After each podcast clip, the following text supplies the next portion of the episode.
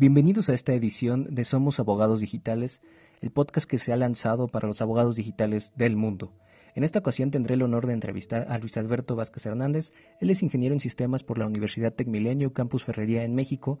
Tiene certificaciones ITIL, COVID, así como ISO 27002, entre otras varias capacitaciones en materia de ciberseguridad. El ingeniero forma parte del grupo de asesores que conforman el grupo de Jaime Díaz Limón Asimismo, es docente y capacitador en materia de ciberseguridad. El día de hoy estaremos hablando sobre diversos tips y consejos de ciberseguridad doméstica y para microempresas, es decir, nos eh, reduciremos y, bajaremos un poquito el nivel tecnológico que podría implementarse en grandes empresas, macroempresas y medianas empresas para poder hablar de qué mecanismos podemos implementar en nuestros propios domicilios y en nuestras microempresas para funcionar de manera adecuada. Muchísimas gracias por apoyar este proyecto este proyecto es para ustedes, por ustedes y de ustedes. Recuerden que no hay un solo abogado digital, sino muchos. Es la intención es capacitar a diversos. Recuerden, el conocimiento solo es útil en la medida que se comparte. Esto es Somos Abogados Digitales. Comenzamos.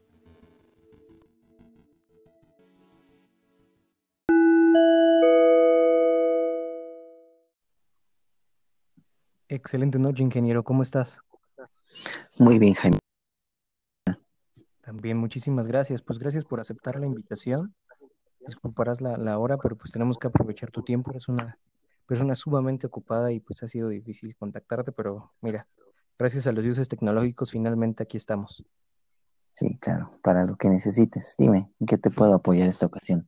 Pues muchísimas gracias, pues no, no solamente a mí, sino a la gente que nos puede llegar a escuchar en, próximas horas con este podcast la, intención de, invitarte, ya, ya, comentaba en la cortinilla este, un poco de tu, experiencia, eh, y por favor, que esta no sea la, única ocasión que estemos juntos, pero me gustaría muchísimo que nos cuentes sobre tu experiencia en ciberseguridad.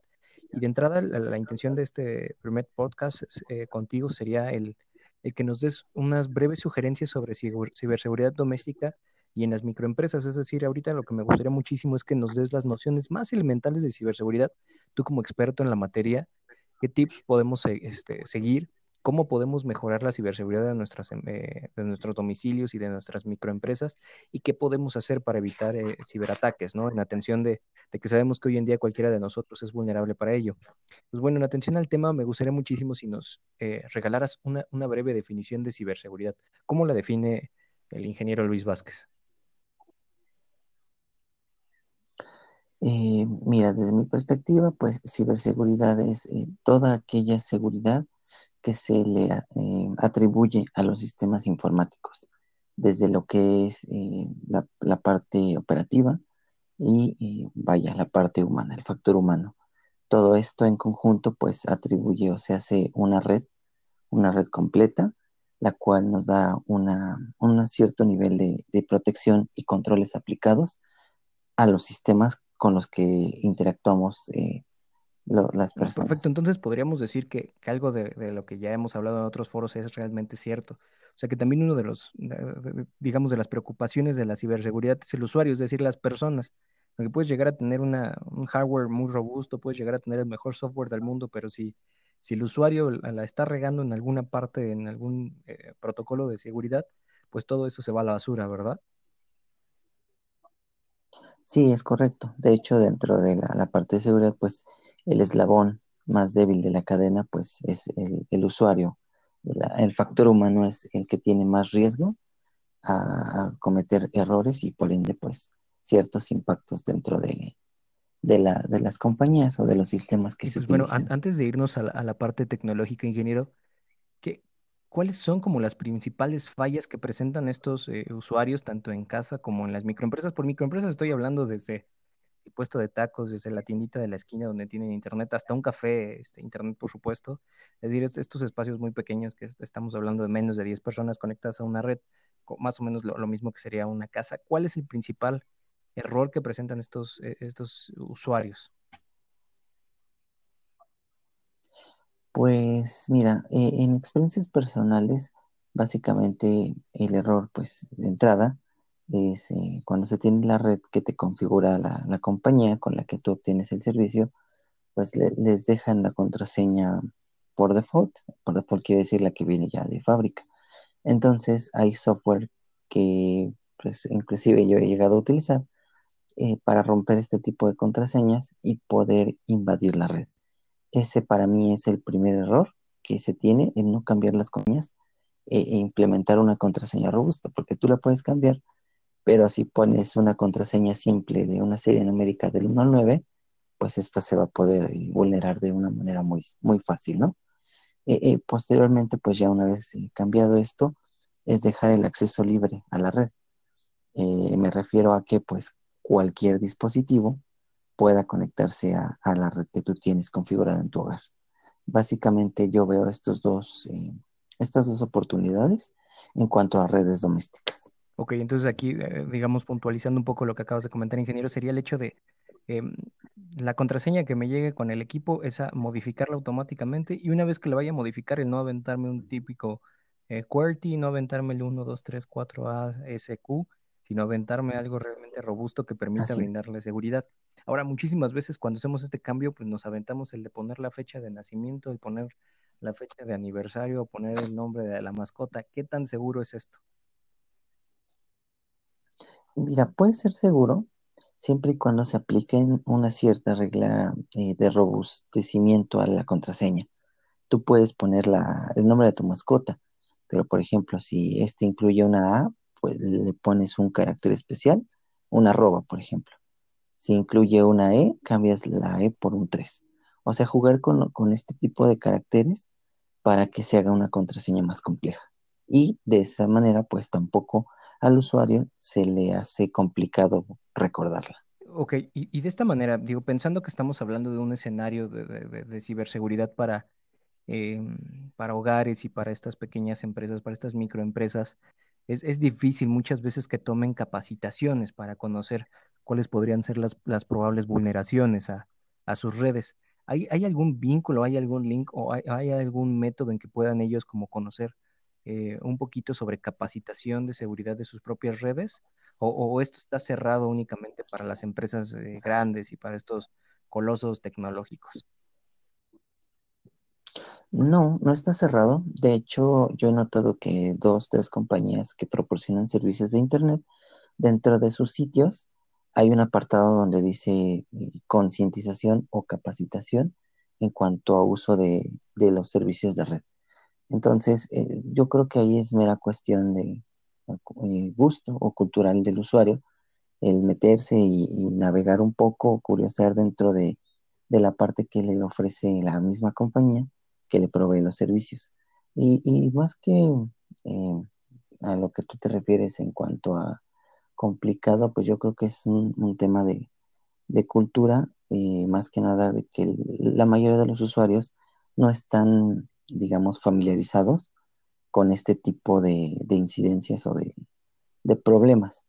Digo, eh, regularmente ya pues mucha de la gente que se conecta para nuestra buena o mala suerte, es gente ya grande, eh, muchas veces no entiende el lenguaje y por consecuente, pues los problemas o consecuencias que puedan traer eh, algún incidente de este tipo, los, eh, las complicaciones que le pueda traer, alguna fuga de información, alguna este, intrusión a su red interna, este tipo de cuestiones las ven muy, muy ajenas o lejanas.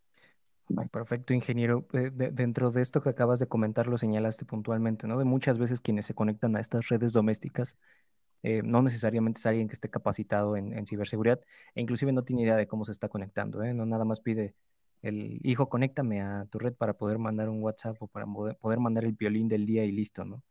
Em, dentro de estas como pequeñas, em, digamos, oportunidades que existen en nuestras redes y en nuestras seguridades, ingeniero, ¿habría como, como posibilidad de sugerirle a, estas generaciones que no son nativos digitales, como la compra de algún equipo en particular que sea más seguro, que cuide mucho más sus datos, que cuide más sus redes? Eh, y por equipos me refiero, por ejemplo, a cuestiones telefónicas. Apenas el, eh, la Asociación Mexicana de Internet lanzaba su estudio de, mayo de este año, mayo de 2018, como cada año desde el 2015, e indicaba que el cibernauta mexicano se, se conecta a Internet em, digamos, de 8 a 8.5 horas promedio al día, es decir, lo mínimo que se conecta es, estaríamos eh, hablando que son las 6 horas, lo máximo 10 horas, el promedio son 8 horas, pero de todos esos cibernautas de ese universo, casi el 80% se conecta a través de dispositivos móviles, es decir, de smartphones. ¿Habría posibilidad de sugerir alguna marca en particular que sean más seguras o todos son seguros y depende cómo los usemos? Eh, el segundo punto es lo que yo vería. Todos son seguros, eh, inclusive el usuario lo puede hacer más seguro con algunas aplicaciones que llegue a instalar o alguna, algún tipo de instrucción o, comando, se le llama, que puedas instalar en el dispositivo para hacer eh, su seguridad más robusta. Ok, y conforme a esto que acabas de comentar, ingeniero, ¿hay algo que no deberían de instalar? Mm, ah, pues, eh, como todo, digo, hay herramientas que no son recomendadas eh, instalar, pero el punto no es eh, ese, sino más bien de dónde tú descargues la aplicación o el instalador, vaya en este caso. Siempre hay que verificar que sean fuentes confiables, fuentes verificadas. En el caso de Android, pues es, si no me equivoco, pues Google Apps. Y en el caso de um, Apple, es la Apple Store. Siempre hay que, eh, procurar instalar y, verificar que las aplicaciones han sido validadas de acuerdo a los controles de seguridad que tienen estas dos plataformas. Eso quiere decir que, por ejemplo, si, yo encuentro una app dentro de ya sea App Store o Google Store, e, estoy como, eh, puedo tener cierto grado de confianza de que efectivamente ya están validadas por estas eh, desarrolladas tecnológicas y no voy a tener ninguna brecha de seguridad. ¿Eso es correcto? Eh, la minimiza. No te garantiza que vayas a tener cero vulnerabilidad, pero sí hay una gran probabilidad de que la minimice. Eh, Inclusive ha, habido situaciones en las que se, pues, se les conoce como hackers, han subido instaladores a esta red y han pasado por los filtros de seguridad, al momento ya de instalarlas, pues resulta que son eh, trucos así como phishing o, algún tipo de malware que se infecta el teléfono y bueno, eh, vienen consecuencias como por ejemplo el cifrado del dispositivo, robo de información o control, control remoto del mismo dispositivo. Eh, el, tema a mí me queda clarísimo, pero para, para aquellos que nos lleguen a escuchar y que apenas se están metiendo en, en la materia, ingeniero, ¿Nos podrías nada más dar una breve descripción? Yo sé que, a lo mejor te estoy pidiendo un imposible, tampoco este, te estoy pidiendo eh, que, que, me armes el conocimiento que tienes, pero sí, sí digamos, una explicación de, troyanos y de malware para moguls, para, para el lenguaje tradicional. Ok, de acuerdo. Em, malware es como, es más bien es un acrónimo de malicious software, que en español significa software malicioso el objetivo de este tipo de, eh, perdón, digamos que son como aplicaciones o una serie de comandos, es eh, infectar dispositivos, ya sean móviles o laptops o tablets, lo cual eh, disminuya o merme su funcionamiento. Esto pues mediante las instrucciones, que son la serie de comandos, y esto pues permite diversas funciones por ejemplo, conexiones remotas de un dispositivo a otro, o hacer lento el dispositivo, o consumir, eh, consumir la memoria, que sería lo mismo que lo anterior. Eh, robarse la información, establecer como una especie de, comunicación entre los dispositivos para extraer información, tomar el control de los mismos. Y bueno, en el caso del troyano, pues es un malware que va disfrazado, funciona como, no sé si hayan escuchado del caballo de Troya, funciona como una, aplicación que vas a instalar, y, por ejemplo, no sé, en WhatsApp, ¿no? Voy a instalar WhatsApp y va, va disfrazado, entonces eh, al momento de ejecutar todas las, instrucciones, pues realiza una función diferente. Infecta el teléfono y lo puede bloquear. básicamente esa es la función de un caballo de Troya. ¿Y en estos escenarios, ingeniero? Eh, fingir que es una aplicación y es otra totalmente diferente. Eh, no, no al contrario, disculpa, mi ingeniero. Pero ahí en esos escenarios, entonces, ¿qué hacemos? O sea, ya el teléfono lo damos por perdido, este, esperamos a que nos contacten los hackers para ver cuánto dinero quieren para liberar nuestro, nuestro equipo. este, o, o, si podemos acudir a, con, un ingeniero para tratar de, limpiar el, equipo y ver si se puede rescatar algo. Te digo, ¿qué es lo que procede? Eh, pues ahí es meramente cuestión personal. Yo eh, lo que recomiendo es que primeramente pues que no guarden mucha información personal en los dispositivos, precisamente para evitar eh, el perder la mayor cantidad que tengan ahí disponible, ¿no? otra cosa pues es instalar algún tipo de antivirus, hay muchos en, en la red, pero siempre es recomendable tener alguno de un nivel de, protección moderada, digo, sobre todo porque pues esto hace que los equipos se hagan más lentos este, y algunas veces tengan, respondan eh, no como, como deberían ser. Y lo tercero, pues sí sería llevarlo, en todo caso, dependiendo de qué tan importante sea la información que tengas, pues llevarlo ya sea al centro de servicio, que es ya un lugar autorizado, para que ellos puedan darte una posible solución. Porque inclusive hay ocasiones en las que pues te dicen, no, pues ya no hay eh, recuperación, la verdad es que sí la hay, pero pues ya llega a salir eh, del alcance de, los técnicos que te llegan a Que justo es lo que te iba a comentar, ingeniero. La realidad, digo, muchas veces he tenido la, la necesidad, este, ya sea por fallas en hardware o software de, los equipos, lo, llevo y lo primero que te dicen, ah, pero tiene respaldada su información. Y digo, pues no, por eso vengo contigo ah, es que se va a perder. Entonces, básicamente lo que ellos hacen la formatean y listo, digo, y, ahí va desde, desde la, falta de capacitación, como dices, a lo mejor de, del personal que está atendiendo ahí, pero tanto de las telefónicas que dan luego el servicio este, de los equipos en renta, como de los propios eh, fabricantes. La realidad es que es muy limitado el servicio que dan a los usuarios. Así es.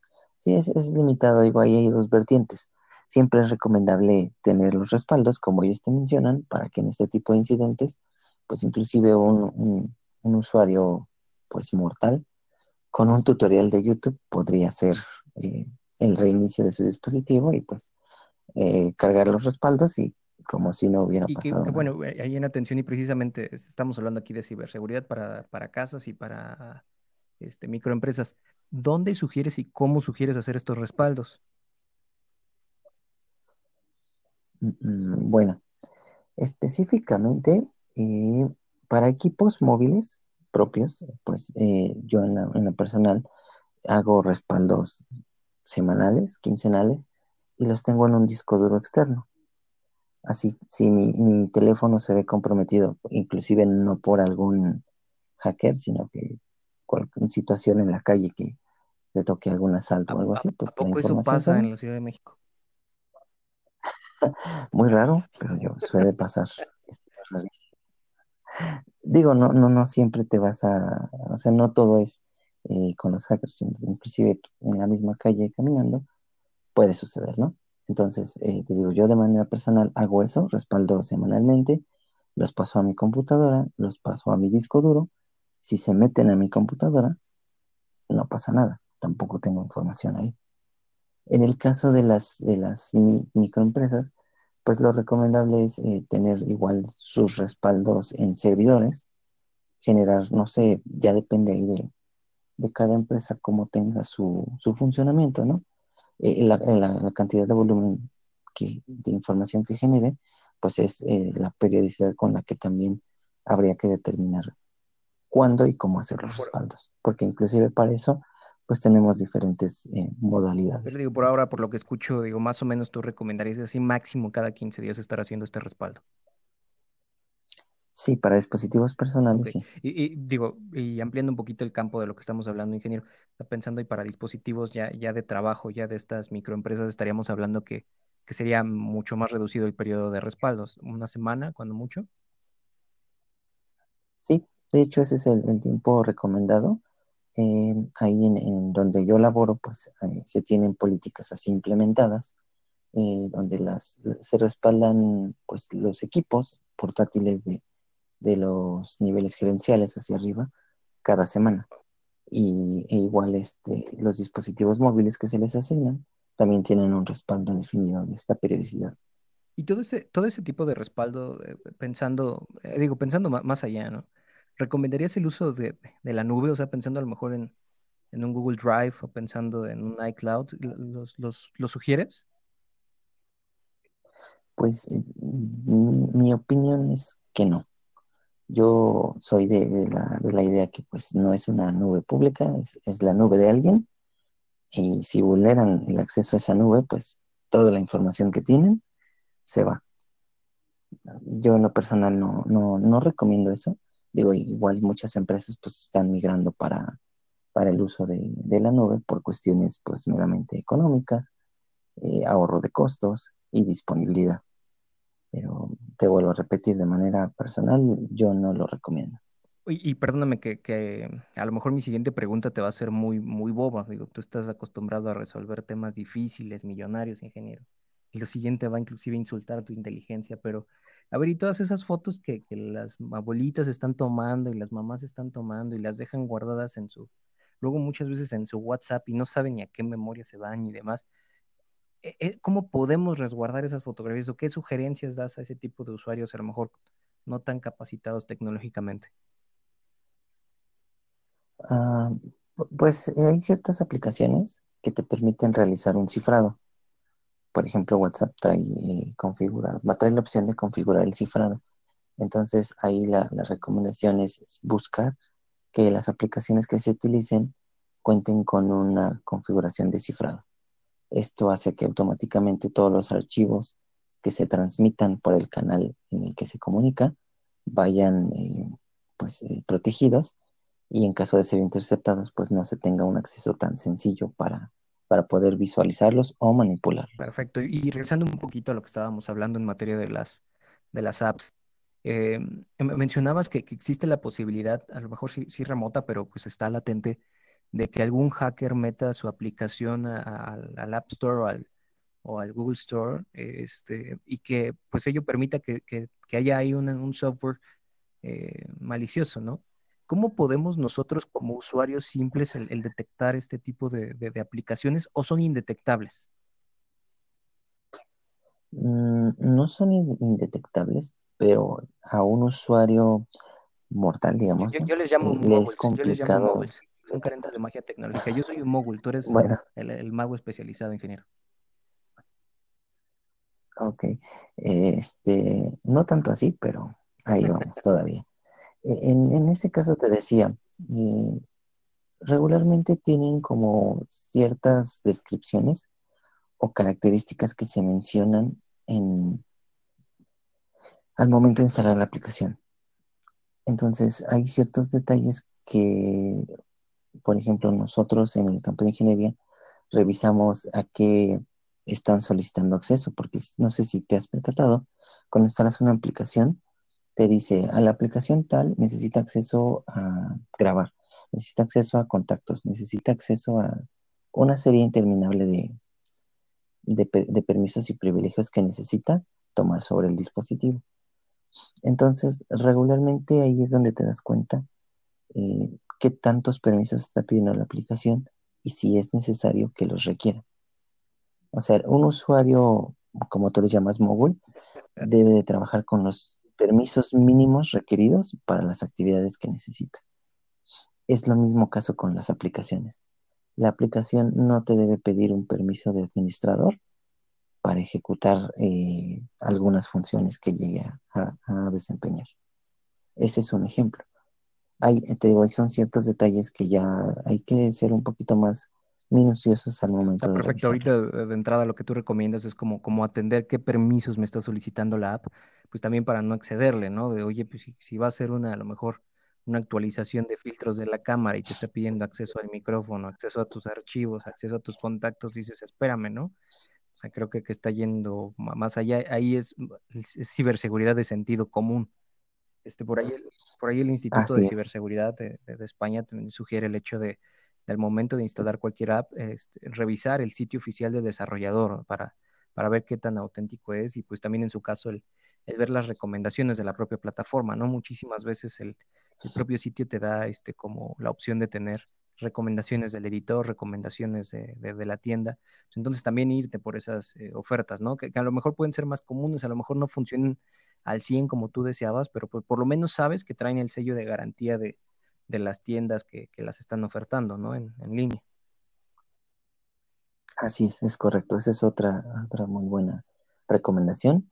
Revisar siempre el sitio de, del, del, desarrollador y bueno, en todo caso, pues algo un poquito más detallado, pues es la, la versión, ¿no? O sea, la versión que se está instalando de la aplicación, que sea o se encuentre dentro del, del listado que ya se ha liberado en ocasiones anteriores. ¿A eso qué te refieres, ingeniero? Por ejemplo, te, te, diré WhatsApp, ahorita la versión es, por ejemplo, 10, es aleatorio, ¿eh? 10.2.2, ¿no? y te aparece una que ya sea 10.5.1. Entonces tú checas o verificas en la página del desarrollador que es WhatsApp que su última versión es 10.2.2. Entonces hay una brecha importante de las dos versiones que estás, eh, o entre la versión que está probable instalarse, que es la 10.5.1, a la oficial que ellos tienen como 10.2.2. Si me, si me explico, o sea, las aplicaciones van por versiones, entonces la última versión debe estar disponible en la página del desarrollador. Ok, si, si ahí me ofrecen la versión del 2005, algo, algo huele mal. No digamos del 2005, más bien que te digan este, la versión de enero de 2019, por ejemplo, ¿no? Ya con la versión, digamos, este, alfa o beta con eh, funciones que se van a liberar hasta el próximo O sea, que me están ofreciendo como ser el conejillo de India de estas, de estas versiones que nadie más ha visto y que voy a ser el suertudo de experimentarlas por primera vez. Exactamente, a ese punto me refiero. Tú eres el experto y yo soy un, un asqueroso mogul, ingeniero. Este, oye, sobre estos temas, me gustaría muchísimo, eh, digo, por supuesto de manera breve, que creo que esto daría para, para un programa en, en, sí mismo y espero que, que, nos acompañes más adelante, pero ¿qué onda con las Wi-Fi gratuitas, estas, estas Wi-Fi de acceso libre? ¿Qué opinas sobre ellas? ¿Nos, nos metemos sin miedo ahí, o, o, este, o sí podemos entrar pero con ciertas reservas? ¿Qué hacer nosotros como, como usuarios móviles? Pues mira, ahí yo siempre recomiendo que no se conecten a ese tipo de redes eh, hay una modalidad de ataque que utilizan los hackers. Transform, se le conoce como honeypot o en, español pues es panal, literalmente porque la red eh, toma una función, una vez que el hacker toma control o, o se hace, se hostea o habita esa red, la toma como un panel, entonces pues como la analogía es, los usuarios se conectan, se meten al panel y entonces ahí el hacker tiene toda la, uh, la ventaja, quieres llamarlo así, de poder sustraer la información de sus dispositivos o ver la información que se está transmitiendo entre los canales de comunicación. Eso se puede hacer con un dispositivo llamado un sniffer, que es un lector que captura las, los, las tramas o paquetes o mensajes que se envían entre el dispositivo ¿Hay alguna vez algún, algún ingeniero cuyo nombre no quiero recordar, por supuesto, para no, no, no ofender a, a, mi invitado del día de hoy, pero me dijo que si me llego a conectar, no sé, como 5 o 10 segundos, no pasa nada. Algo así como la teoría, la, la de los 3 segundos, de si se te cae el dulce o el taco o la torta 3 segundos, pues todavía sirve, ¿no? no lo, le soplas y ya. Si es cierto eso, o sea, si me conecto segundos o, minutos, ¿estoy a salvo o eso es una falacia? Mm, es relativo. Digamos, porque los primeros, ah, yo, yo, entendería que a los 3, 5 segundos que se refiere es cuando está haciendo la autenticación del dispositivo. Autenticación me refiero a es el dispositivo, tú como usuario pides acceso a la red. El modem está haciendo como que, ¿cómo explicarlo? Estableciendo una relación de confianza entre el dispositivo y la red durante esos 3, 5 segundos. Si se hace bien, eh, te da el acceso y ahí es donde precisamente si la red ya está infectada, una vez pasados los 3 o 5 segundos y si ya estableció una relación de confianza, el dispositivo automáticamente queda infectado, por así decirlo. Ahora, si tú te conectas a una red pública con una aplicación que te cifre el canal de comunicación, es menos probable, mucho menos probable que te puedan eh, infectar o sacar información. Perfecto, ingeniero. Pues eh, yo creo que con esto serían como, como tips muy elementales de ciberseguridad para los domicilios y para estas pequeñas empresas. ¿Algún otro tip como reina que crees que valga la pena y, que, que, digamos, estos 30 millones de dólares que te estoy pagando por estos 20 minutos que valgan la pena, ingeniero? Eh, pues que no utilicen, como ya lo mencionamos al principio, contraseñas eh, simples. Eh, si van a conectarse a redes públicas, procuren no utilizar las aplicaciones que son para consulta de saldos o consultas de estados de cuenta. Y e igual que procuren pues no compartir o enviar información muy personal dentro de este tipo de redes. Porque digo, nunca sabes si ya está infectada, si ya alguien está, como nosotros eh, conocemos, eh, escaneando o... Ah, hay otro término que en este momento no recuerdo cuál es. Eh, se refiere a, capturar los, los, datos o las tramas que se están enviando entre dispositivos. y digo también con el latente riesgo de, como lo comentabas anteriormente, ¿no? Que también nos puedan infectar el dispositivo y en su caso hasta secuestrar y encriptar la información. Sí, ahí ya es algo un poco más, más complejo, porque pues lo, hacen con ciertos algoritmos de cifrado y en algunas ocasiones pues hasta ellos mismos no tienen las llaves de, descifrar. o sea, lo, hacen con la intención únicamente de, molestar y de, fregar al prójimo. Algunos sí, otros sí lo hacen así como que, no, pues lo cifro, pero págame, y le pagas, y pues no tiene la llave. Entonces, ese es el objetivo básicamente. Ingeniero, y, aprovechando como, como, ese camino y como última pregunta para, para ya dejarte descansar, porque no saben los que nos están escuchando, pero son las 3 de la mañana donde estás, me parece que estás en Argentina por ahora. Este, me han preguntado muchísimas veces como, ¿qué tan fácil es rastrear el dispositivo de alguien más que me está molestando? Ya, ya sabes que está la típica preguntita, ¿no? Y la preguntita generalmente que me hacen en Facebook oye abogado, fíjate que tengo este problema, ¿qué tan fácil es rastrearlo, ¿no? Con su número o con su IP, este, y qué tan fácil es hackearle el teléfono. Insisto, estoy hablando de, técnicas de ciberseguridad muy, básicas y, enfatizando y aprovecho el espacio para recordar que esto es ilegal, ¿no? La intervención de comunicaciones de esta manera, este, la interferencia de señales es ilegal. Pero qué tan sencillo es si yo no tengo los protocolos necesarios de seguridad, qué tan sencillo es hackearme el teléfono. De manera remota, te refieres. Remotamente, es decir, que no tengas acceso al dispositivo. Pues mira, no es algo tan, tan sencillo, porque muchas veces, eh, por ejemplo, en el caso de equipos o las IPs, regularmente se conectan a ciertos servidores y lo que hacen pues es, eh, le conocemos nosotros como enmascarar o disfrazar las direcciones IP. Tu dirección puede ser 1, 2, 3, 4, pero ante la red externa, cuando ya sales y te conectas, te la cambia a 4, 5, 6, 8.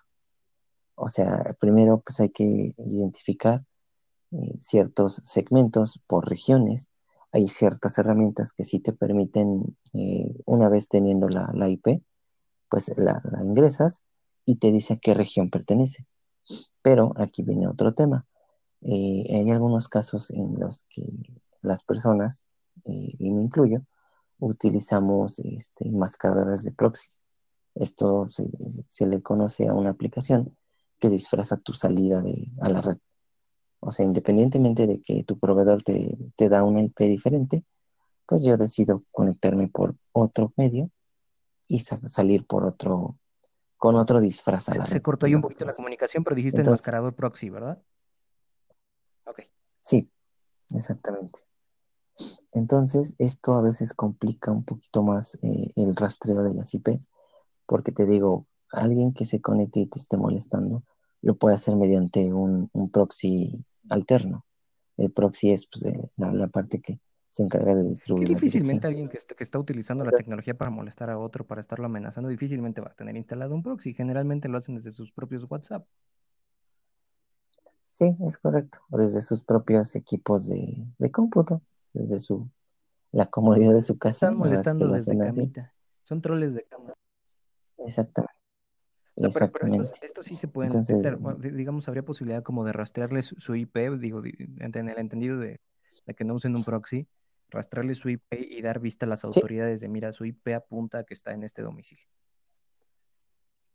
Sí, así es, es correcto. Bueno, ahí está, está el dato, ¿no? De, que se puede, se puede hacer, pensando, insisto, en, el universo de que no es, no es legal lo, lo, que se estaría haciendo, independientemente de la figura del hacking ético, que no es esto, no es esto, ya después el ingeniero nos acompañará este, una segunda y tercera ocasión este, con, la venia de sus dioses tecnológicos para, hablar de, estas eh, hipótesis que son tan interesantes para los abogados digitales. Em, bueno, pues para quienes no sepan, el ingeniero Luis Alberto Vázquez Hernández eh, forma parte del grupo de, consultores de, del gremio de abogados digitales que, tengo el honor de, participar y tienen también forma de contactarlo a través de la página www.jaimediaslimon.com.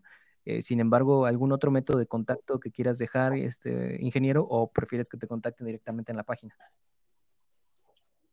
Sí, eh, de preferencia, por favor, alguna duda eh, que tengan o tipo de eh, asesoría, lo que necesiten, pues por la página. Ahí está. Perfecto, pues el ingeniero no solamente brinda sus asesorías como, como consultor eh, tecnológico, sino también como hacker ético, también como auditor en informática, experto en ciberseguridad, también es consultor y, docente en la materia y en algunos procedimientos también participa como perito, lo cual por supuesto lo hace un, un experto en, la materia y como lo he dicho en otros espacios, un abogado digital, alguien que no necesariamente estudió la carrera de licenciatura en Derecho, pero que defiende la tecnología, defiende el uso de la tecnología eh, de manera multidisciplinaria y que pues proclama el, hecho de que cualquier medio tecnológico debe ser utilizado para defender los derechos digitales.